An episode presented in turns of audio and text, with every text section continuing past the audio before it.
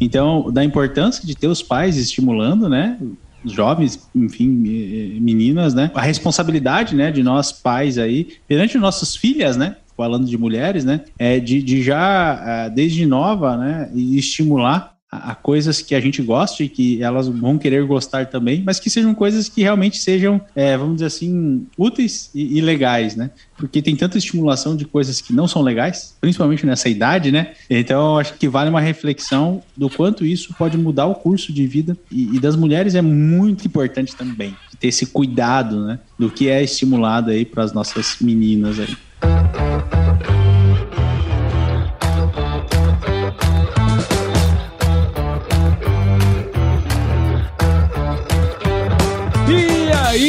Pessoa! Tudo beleza? Estamos começando mais um episódio aqui no Agro Resenha e dessa vez mais um daqueles episódios Special Lovers 226, mais um dos mês das mulheres com as mulheres importantes do agronegócio. Esse aqui já é o quarto, hein, Galdério? 75, 126, 175, sempre com esse gaúcho da fronteira aí. E aí, velho, como é que tá? Buenas, pessoal! Vou fazer que nem o Paulo, mudar minha voz na hora que eu estou falando com vocês. Como vai, pessoas? e aí, a minha voz é mais sensual do que a do Paulo? tudo ótimo, tudo ótimo. prazer enorme estar aqui de novo. Quarto episódio, ou seja, mais de quatro anos fazendo isso já, né, Paulo? Passa, passa o tempo, a gente vai ficando velho. Cheguei em casa agora cheio de criança aqui em casa, parecia uma creche. Fiquei pensando, olha como é que muda as coisas, né? Aquela gritaria, né? E ela gritaria. Agora eu expulsei todo mundo, assim, sai daqui que eu vou gravar. Legal, cara. Pois é, tamo aí, mais um episódio das mulheres importantes do agronegócio, né, cara? Dessa vez aqui, é praticamente internacional esse episódio, né? Mas várias mulheres interessantes aí que fizeram coisas é, super importantes aí nos, no, nessas, nesse último século, né? É, o interessante que, que dando um spoiler, né? Essas mulheres, na verdade, elas são um, um exemplo de realmente fazerem algo que mudou para sempre muita coisa, né? Exato. E de exemplos muito bons, né? Então acho que acho que é interessante estudar. Tanto eu quanto você estamos nessa pegada de ler alguns livros mais de, de antigamente, né? E que traz uns, uns ensinamentos muito bacanas, né? Inclusive, nesse momento, nós estamos descobrindo que acharam o navio, né, do Shackleton, né? É. Que é um feito é um feito. Então, bacana. Acho que aqui tem bastante história também e coisas que impactam o nosso dia até os dias de hoje. Né? Exatamente, exatamente. Bom, e você que tá aí ouvindo já sabe, aqui no Agro Resenha, a porteira não tem tabela para quem busca se informar sobre assuntos ligados ao agronegócio. Então não sai daí, porque esse episódio tá muito legal. Firma o golpe que nós já já estamos de volta.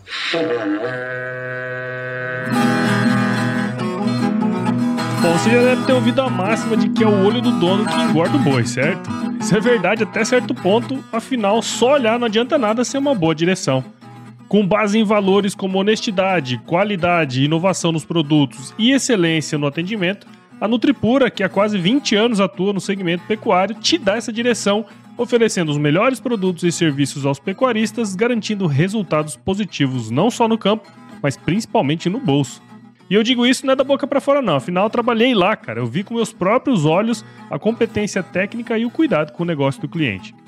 Saiba mais sobre a Nutripura em www.nutripura.com.br e fique ligado nos artigos que saem no blog Canivete, que, na minha opinião, é o melhor conteúdo sobre pecuária de corte que você vai encontrar na internet. Siga também a Nutripura nas redes sociais, é só chegar lá no Instagram, Facebook, Twitter e YouTube e fique atualizado sobre o que há de mais avançado na pecuária. Nutripura, o produto certo na hora certa.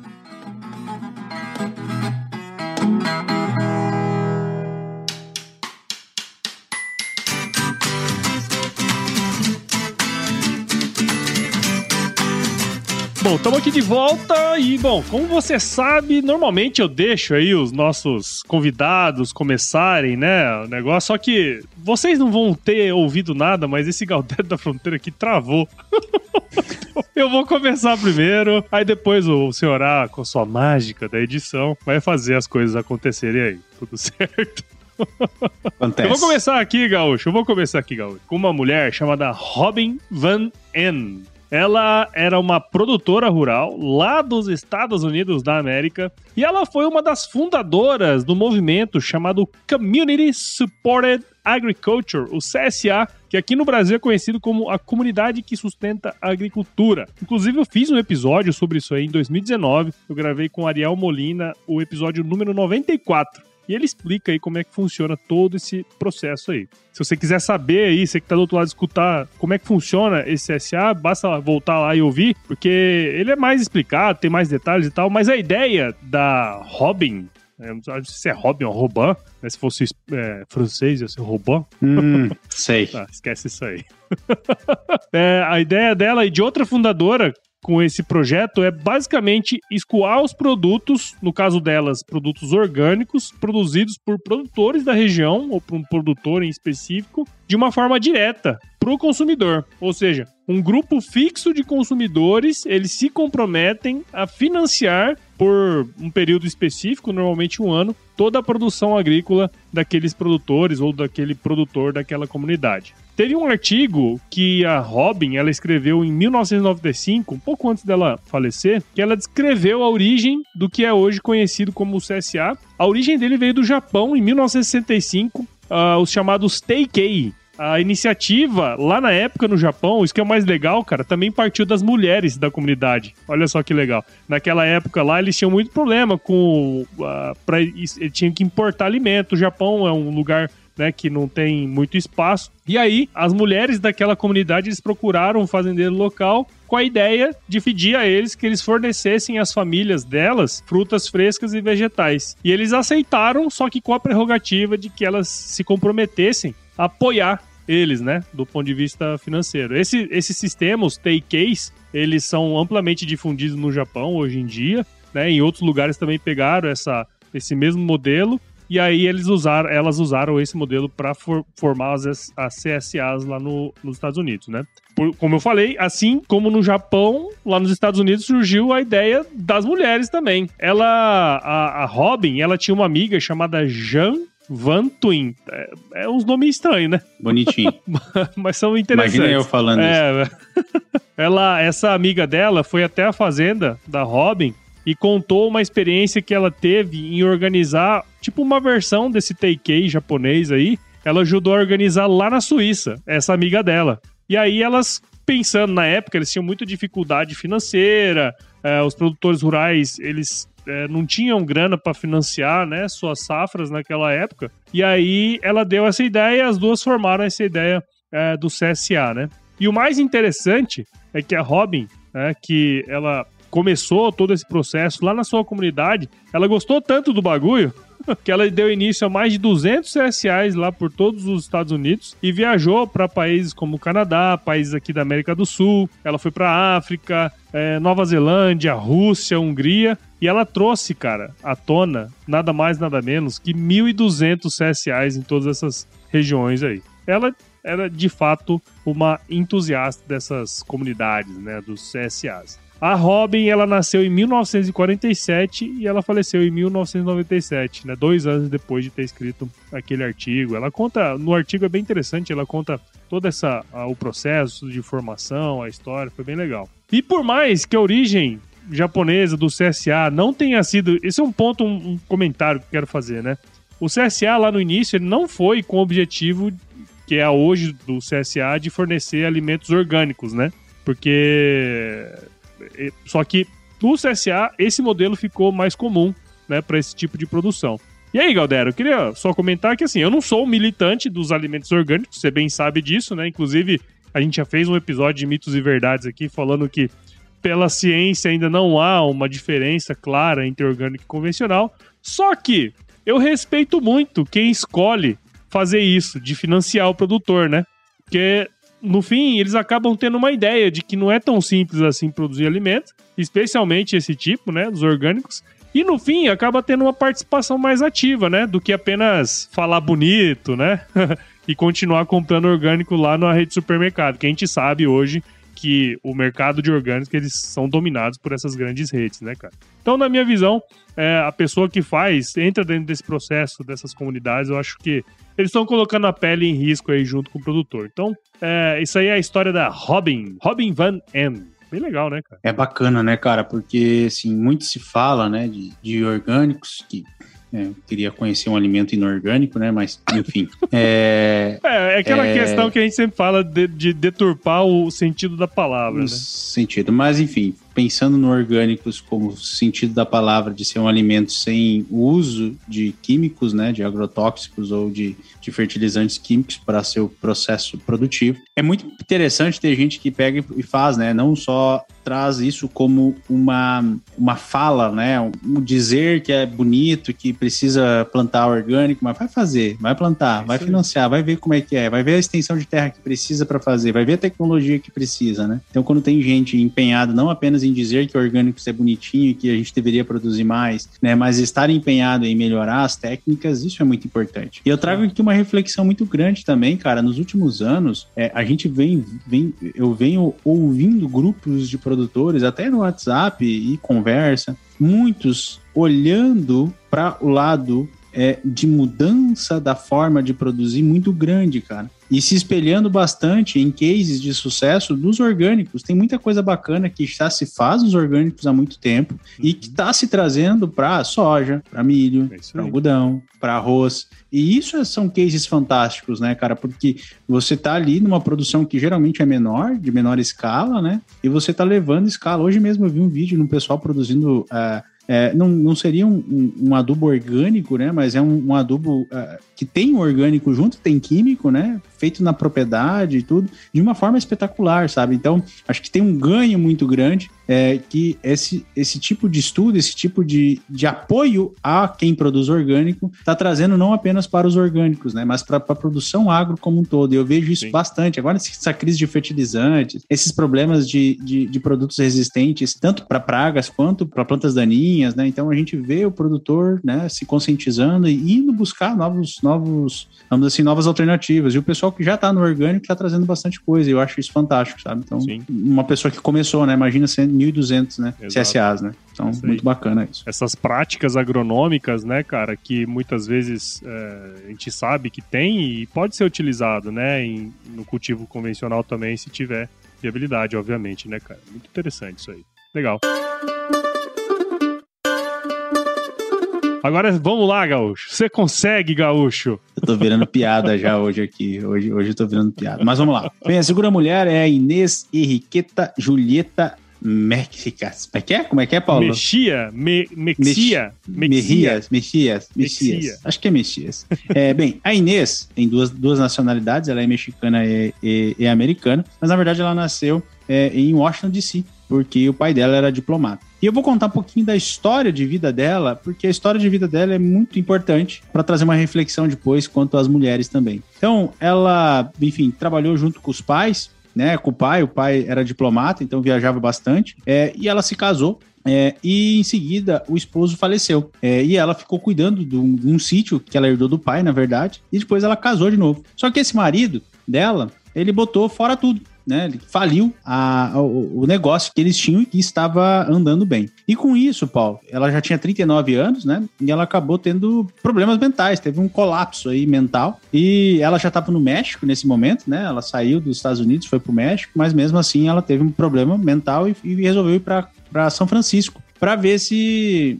se ela trazia assistência médica, né? E enquanto ela estava aí no norte da Califórnia, ela começou a fazer algumas excursões para as montanhas, né, para ver as árvores, sequoias, enfim. Nessas viagens ela começou a se apaixonar pela botânica. E aí, em 1925, já com 55 anos de idade, ela fez o primeiro livro, que foi Alice Eastwood, em julho de, no, de 1925 e ela tinha já 55 anos de idade. E a partir dali, Paulo, ela começou a se dedicar 100% à botânica. E ela foi uma grande exploradora, foi a primeira a ir para o México, né, para estudar. E dos longos dos, dos próximos é, 13 anos, ou seja, ela com 55, né, a partir daí, ela percebeu que ela estava fazendo algo que ela realmente gostava, né? Ela até fala, eu, eu, encontrou, eu encontrei meu propósito de vida. E ela começou a explorar regiões que vão desde o norte do Alasca até o extremo sul, a Terra do Fogo. Caralho. Isso em 1925 né? 1926, 27 aí que ela, ela fez essas expedições. E ela tinha os seus hábitos, né? Muitas vezes surpreendiam até as pessoas que conheciam ela, porque ela não fazia coisas típicas, né? De uma mulher do, do século 20, né?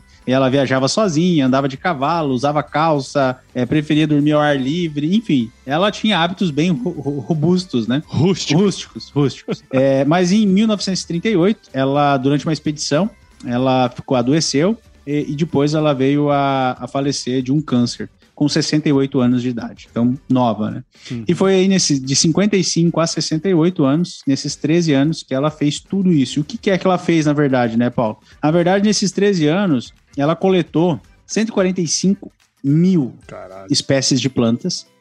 Destas, 500 eram novas espécies. Que louco. E houve pelo menos dois novos, novos gêneros, né? Que foram descritos a, pa- a partir do seu trabalho. Então, tu imagina, né, uma pessoa que teve um- uma, uma infância muito, muito boa, né? Com pai diplomata, viajando, que teve uma meia-idade muito conturbada, né? Com esposos e, e que com, com 55 anos ela identificou um, um- um- propósito para a vida e fez tudo isso. Imagina 145 mil espécies catalogadas, cara. 500 novas espécies, né? E, e dois gêneros. Então, realmente é algo muito, muito bacana. E aí, eu trazer uma reflexão, né, cara, para as mulheres, tanto você quanto eu, né, soubemos do quão difícil é na época em que as mulheres vão ter os filhos, né? As mulheres que querem ser mães, o quão difícil é a decisão de muitas deixarem de eh, seguir a sua vida profissional para darem um tempo, o medo que isso traz, a, a, a insegurança que isso traz, né? Porque o marido tem que dar essa segurança, dizer não pode fazer, que a gente que a gente vai sobreviver, que a gente vai fazer, e também trazer um alento, né? Que depois que os filhos estiverem grandes, tem muita coisa para se fazer ainda, né? Então ela é um, é um ótimo exemplo disso, que com 55 anos, ou seja, a maioria das mulheres com 55 anos, os filhos já, já quase saíram de casa todos, né?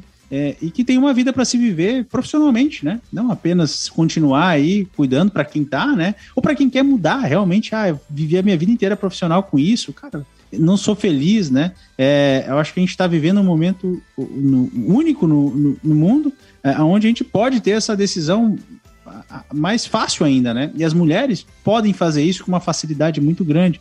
E a gente vê um exemplo de 1925, né? É, que fez isso, então acho que isso pode encorajar ainda mais a quem, pô, não tá fazendo uma coisa legal ou quer dar uma parada para criar os filhos, que tem muitas mulheres que têm esse sonho, né? De, de parar, de cuidar, de querer educar, né? E isso é muito bacana.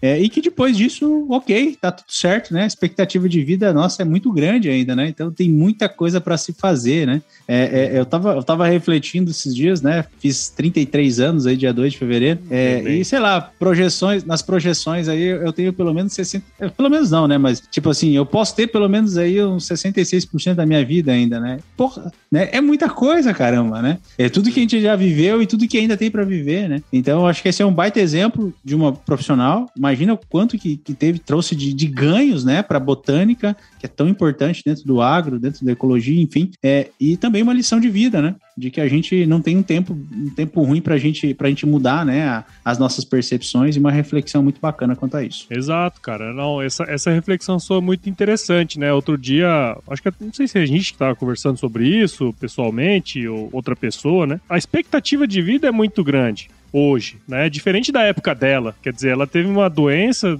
ah, provavelmente não, não deve ter encontrado o que que era, né? E acabou falecendo cedo, né? 65 anos hoje é uma pessoa jovem ainda, né? 68. 68, né? É uma 68. pessoa ainda que ainda tem muita lenha pra queimar nos dias de hoje, né, cara? E, e essa reflexão é muito boa, porque. é, e não só pras mulheres, né, velho? Quando você pensa em, em mudança de carreira, cara. Provavelmente você vai trabalhar 30 anos num negócio e você vai ter ainda mais 30 anos pra trabalhar, né, cara? Isso é uma coisa muito louca, né? Muito legal essa reflexão aí. Bacana, cara, bacana. Achei, achei fantástica a história, é assim, focado no agro, né, mas também história de vida, né? Muito legal. Então, foi, foi, foi, foi muito bom estudar ela. Legal, legal.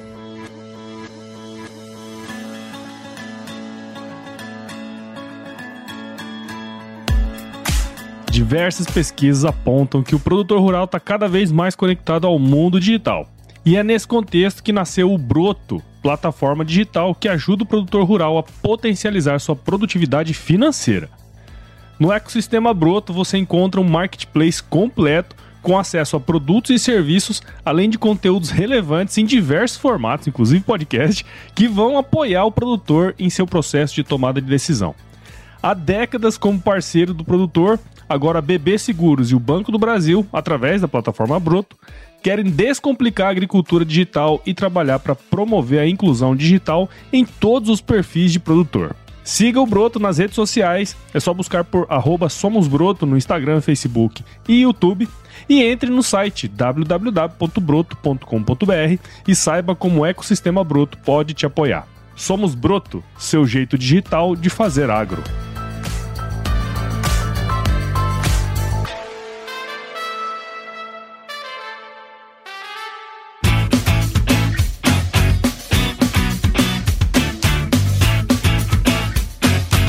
Bom, agora é minha vez aqui, vou trazer mais uma é, mulher. Essa, essa mulher aqui, eu, eu, não, eu, nem deixei você falar ela, porque o nome dela é tão complicado que eu acho que você ia travar ah, de novo. Engraçadinho. Teu... Ó, o nome dela é Eva Ekeblad. Ekeblad. Ela nasceu em, em Estocolmo, na Suécia, em 1724, Galdério da Fronteira. 1724. Essa mulher ela foi uma engenheira agrônoma, uma agrônoma, cientista e ela era condessa sueca também. O fato da gente estar tá falando sobre ela aqui hoje é porque ela desenvolveu dois métodos super importantes envolvendo as batatas. Sim, a primeira, e a, na minha opinião a mais importante, é claro, é que ela encontrou um método para extrair o álcool da batata e também encontrou o método para fazer farinha de batatas. Olha só que interessante. E mais ou menos na década de 1740, a, as batatas é, lá na Suécia, e aqui tem uma, uma leve diferença das fontes que eu encontrei. Uma fonte falava que nessa época as batatas eram relativamente estranhas lá na Suécia, né? não era um negócio amplamente difundido. Teve uma outra fonte que eu vi que falavam que na Suécia só os ricos comiam batata, elas eram feitas em, em, estufa e tudo mais, né? Eu acho que ambas podem ser verdade, no fim das contas, né? Porque pode ser mesmo que só os, a, a, os ricos comessem, né?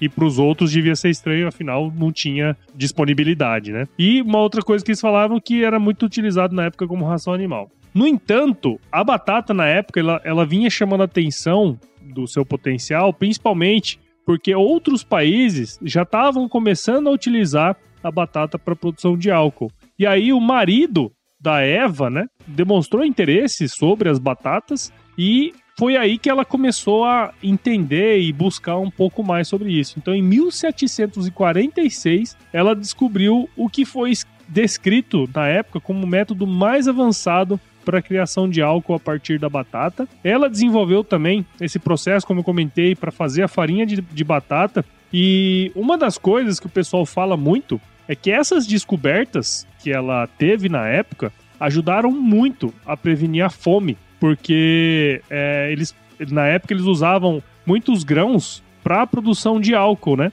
E aí, quando começaram a produzir é, álcool através de batata, aqueles grãos, eles ficaram. Eles sobrou, sobrou grãos, né? E aí deu. Uh, tinha mais disponibilidade para as pessoas comerem esses grãos que eram mais utilizados para alimentação, né? E também para criar outros tipos de alimentos e tudo mais. E nesse interim, ela descobriu também como fazer a, a farinha de batata, que na época, não sei se você sabe, Galdério, mas o arsênico, ele era utilizado como pó pro rosto e peruca. Ninguém sabia, obviamente, que na época o arsênico era extremamente tóxico, né? Mas era o arsênico que as mulheres passavam pó no rosto para ficar com, com, a carinha branca, sabe? É, quando ela uhum. descobriu que a farinha, é, o processo para fazer a farinha de batata, uma das coisas que substituiu o arsênico foi a farinha de batata.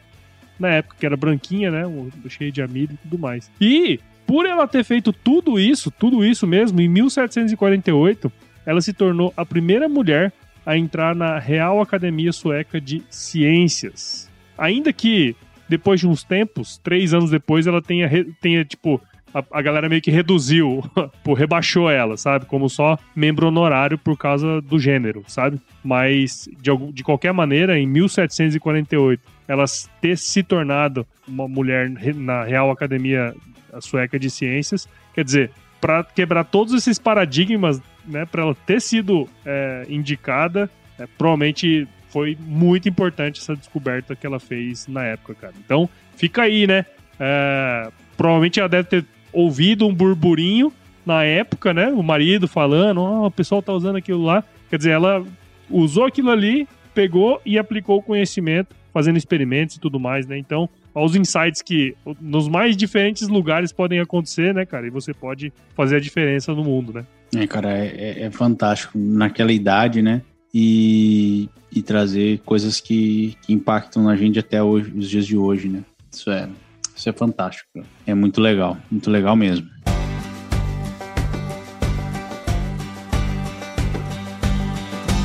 E aí, tá curtindo o bate-papo, cara? Espero que sim. Mas eu tô passando aqui para te dar um recadinho. A missão da Stoller é transformar conhecimento em inovação para a agricultura, gerando valor a todos os envolvidos. Por mais de 50 anos, ela transforma conhecimento em inovação no esforço de impulsionar as culturas a alcançarem seu máximo potencial genético e atingir altas produtividades. E quando se trata de conhecimento, você pode encontrar tudo sobre fisiologia, nutrição e biologia de plantas no podcast Campo On, produzido pela Stoller.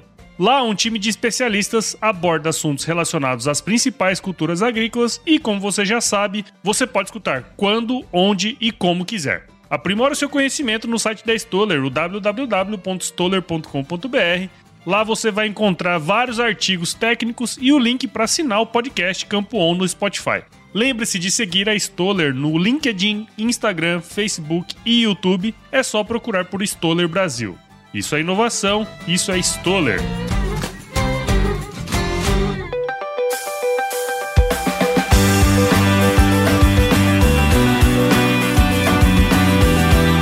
E vamos para o último então, Maria Sibila Merian. Maria que nasceu em 1947 na cidade de Frankfurt. Olha que interessante, cara. O padrasto dela famoso por pintar flores, estimulou as artes nos filhos, né? E na Maria também, e ensinou-lhe como desenhar e pintar.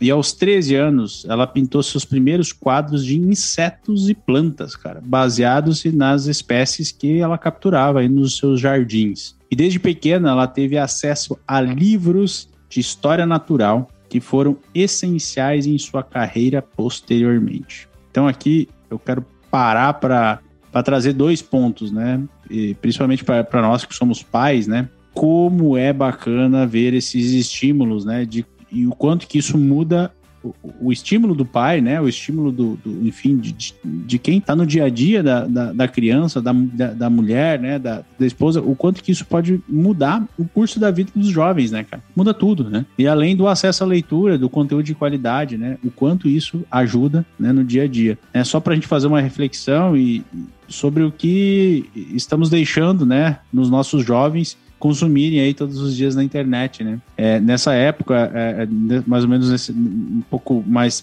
anteriormente, tem o livro do, depois até vou falar do Da Vinci, né? O quão importante era, era conseguir ter acesso a um livro, né? O quão importante era conseguir ter acesso à informação. Então, para trazer uma reflexão aí da importância desse estímulo. E por que, que esse estímulo foi, foi interessante? Porque ela continuou aí na adolescência, né? Ela começou a criar bicho da seda. E em 1679, ela publicou o primeiro de dois volumes sobre lagarta o, o, segundo, que ela publicou em 83, e cada volume aí tinha 50 pranchas, né? E além da ilustração, ela também documentava os processos de metamorfose e as plantas hospedeiras de 186 espécies de inseto na Europa, com ilustração e descrição do seu ciclo de vida pensa, cara, 186 em 1683. Então, Nossa. Então, pensa o trampo dela, porque para fazer isso ela precisava criar. Então ela Sim. criava os bichos, via, observava tudo e desenhava e descrevia. Em 1699, ela conseguiu um financiamento para ir para o Suriname, que ainda era colônia da Holanda, para estudar é, e registrar diversos insetos tropicais. Em 1705, ela publicou a Metamorphoses Insectariums Surinamensiums, é, obra que influenciou diversos outros é, naturalistas né, do período com as suas com as suas vívidas imagens, que é como está descrito aqui, vívidas imagens coloridas de animais é, desse novo mundo, né? Que era o Suriname. Né, e devido à sua cuidadosa, o cuidado do, de, de descrever e de ilustrar os detalhes, o registro né, da metamorfose, de borboleta, enfim, de, de um monte de coisa, ela é considerada como uma das, das grande, importante, né, estudiosa da entomologia do seu tempo e que afetou, né, por gerações e mais gerações, o seu conhecimento afetou outros entomólogos aí, né, fazendo com que se, se, se perdurasse o conhecimento dos insetos, porque a grande dificuldade, né, era você ter uma descrição e aquilo continuar, né? Como ela descreveu livros, ela conseguiu continuar é, com isso, então, com as ilustrações, né? Então, é, eu acho muito interessante, né? Imagina quanta coisa pode se, se gerar, né, através disso, e eu trago a reflexão, né, cara, do poder da observação. E que as mulheres têm muito disso, né, Paulo? É, de, de, de, conseguir observar. E aí tem a história, né? Quem, quem, quem puder, leia a história do Leonardo da Vinci, que ele só fez o que ele fez porque ele observava né? Por causa da observação. E, e aqui a gente tem exatamente a mesma coisa, né? A, a Maria só fez tudo isso por, pelo fato da observação e de pintar isso, né? A, a, de observar e de ter o talento de expressar isso em pinturas, né? Que, que hoje a gente chega no Google, ah, bicho da seda é, tu, tu, vai ter tudo, né? Mas, cara, não tinha nada, né?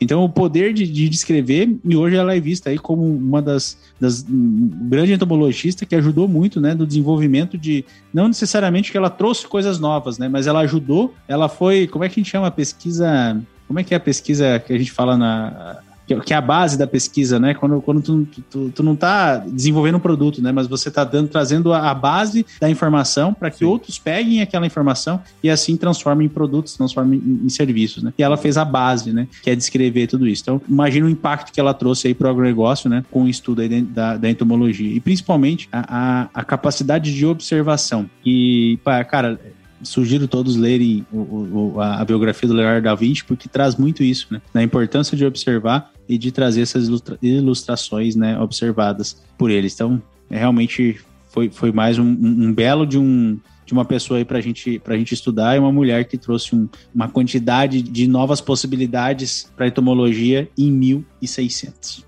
né? Que essa, essa idade é, é, é pesada. Faz alguns séculos já, né, cara? E é interessante esse ponto que você comentou e trouxe do Leonardo, né? Porque era muito isso. É, e o que o trabalho que ela fez também, né? É você parar, observar é, com tempo. É, e mais do que isso, né? Porque às vezes você pode até parar para observar, mas não tem a competência de fazer uma ilustração, né, cara? Então, provavelmente, para uma ilustração como a dela ficar do jeito que tava, ela provavelmente teve que treinar muito, muito, muito, excessivamente, né? Então fica aí, eu acho que essa reflexão também, né, cara? Porque a competência ela encontra com muito trabalho também, né, cara? E uma coisa interessante, cara, que eu achei muito bacana é que a gente acabou de falar da Inês de que começou com 55 anos uma nova jornada. Né? Uhum. E aqui a gente está falando do estímulo de um padrasto com 13 anos, ou quando era criança ainda, fala até de 9 anos que ela começou a ter os estímulos de pintura, né? Uhum. E aos 13 ela já começou a se desenvolver. Então, da importância de ter os pais estimulando, né? jovens, enfim, meninas, né? A responsabilidade, né, de nós pais aí, perante nossas filhas, né? Falando de mulheres, né? É de, de já, ah, desde nova, né? estimular a, coisas que a gente goste e que elas vão querer gostar também, mas que sejam coisas que realmente sejam, é, vamos dizer assim, úteis e, e, legais, né? Porque tem tanta estimulação de coisas que não são legais, principalmente é. nessa idade, né? Então, acho que vale uma reflexão do quanto isso pode mudar o curso de vida e, e das mulheres é muito importante também ter esse cuidado, né? Do que é estimulado aí para as nossas meninas aí. Legal, e importante, cara. né? Ser quando, quando for criança também, né? Ter o é. estímulo aí, né? Não precisa, não precisa ser 18 anos de idade para trabalhar, né? Ou para estimular alguma coisa. É isso aí, cara. Muito bom. Muito bom, então, Galdério da Fronteira. A gente trouxe aí mais quatro nomes super interessantes, né, cara? Com várias histórias legais aí de várias áreas do conhecimento, né? Tenho certeza que quem tá do outro lado aí, se você que tá do outro lado aí for uma mulher, é, esse episódio vai sair com uma semana atrasado por uma questão técnica aqui, mas sinta-se abraçada por mim, por, pelo Ângelo Zelame aí também. Parabéns pelo seu dia. E tenho certeza, pelo seu mês, né? Pela sua vida, na verdade. Porque um dia é muito pouco, né? Pelo que essa mulherada faz aí, cara. Então, muito bom aí, Galdério. Muito obrigado aí de novo, hein, velho? Mais um ano, hein? É isso aí. E dessa vez eu não vou tomar esporro. Então, Parabéns a todas as mulheres, em especial as mulheres da minha vida, a minha mãe, a minha irmã, a minha esposa Geniane, a minha filhinha Sofia. Agora, essa vez eu não vou tomar esporro, viu? Não, dessa vez não. é, né, cara? Ah, Tem que é. tomar cuidado, hein, bicho? É. E a minha avó, né? Eu tenho uma avó viva aí, mais de 90 anos de idade também, avó de Leto. Né? Mulherada. Muito bacana. Bom, muito bom. E para você aí que tá do outro lado e escutou esse episódio até agora, tenho certeza que você tirou muitos insights aqui dessa turma toda que nós falamos sobre. Então, se você curtiu, cara, considere compartilhar esse episódio com alguém. Esse o podcast, ele só cresce na medida em que você participa junto com a gente, cara. Então, o Agro Resenha tá disponível em todos os agregadores de podcast, Apple Podcast, Google, Spotify, Deezer, Castbox, qualquer um desses. Siga a gente também na, nas redes sociais aí, o Instagram, Facebook, LinkedIn, Twitter. E entre no nosso grupo do WhatsApp, no nosso canal Telegram também. O link está lá no nosso site, o www.agroresenha.com.br.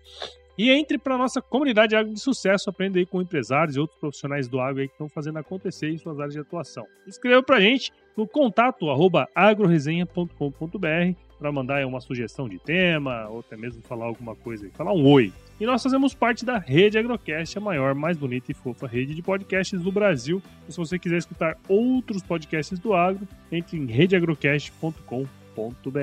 É isso aí, Galdério. Muito bom, hein, cara? Parabéns aí pelo empenho aí, cara. Bom demais. Eu que agradeço a oportunidade. Sempre muito bom falar com essa audiência maravilhosa. E tamo aí para mais quatro anos aí. É isso aí, cara. Muito bom. Fique com Deus aí. Tudo de bom pra você, cara. E se chover, não precisa molhar a horta, não. Tá bom? Forte abraço. Tudo bom.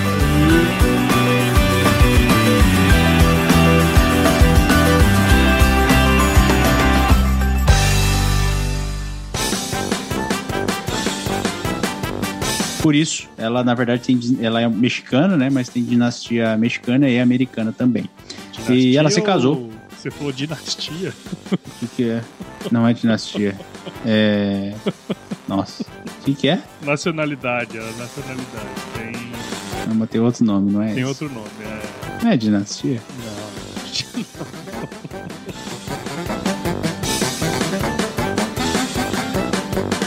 que era um comerciante hipono-alemão e que morreu logo em seguida, em 1904. Fala de novo aí. E, na é época. Fala de novo aí. É hispano-alemão. É hispano -alemão. Nossa.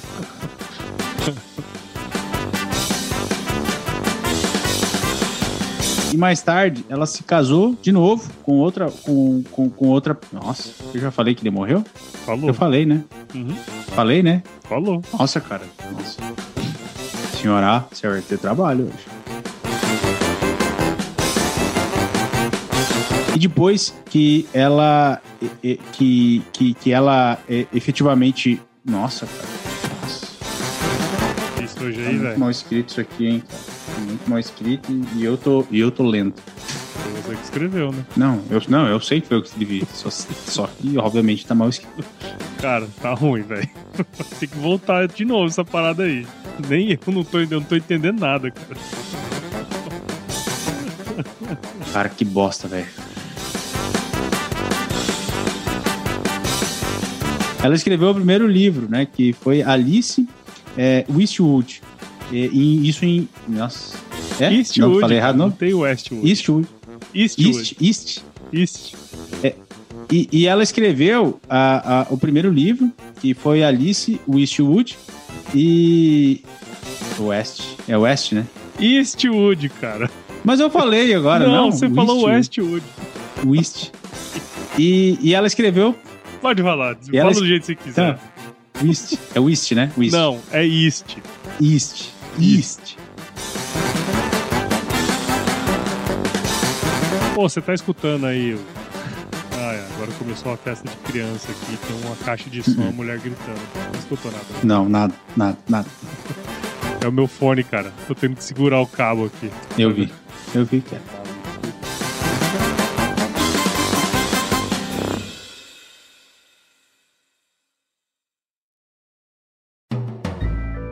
Mais um produto com a edição Senhor A.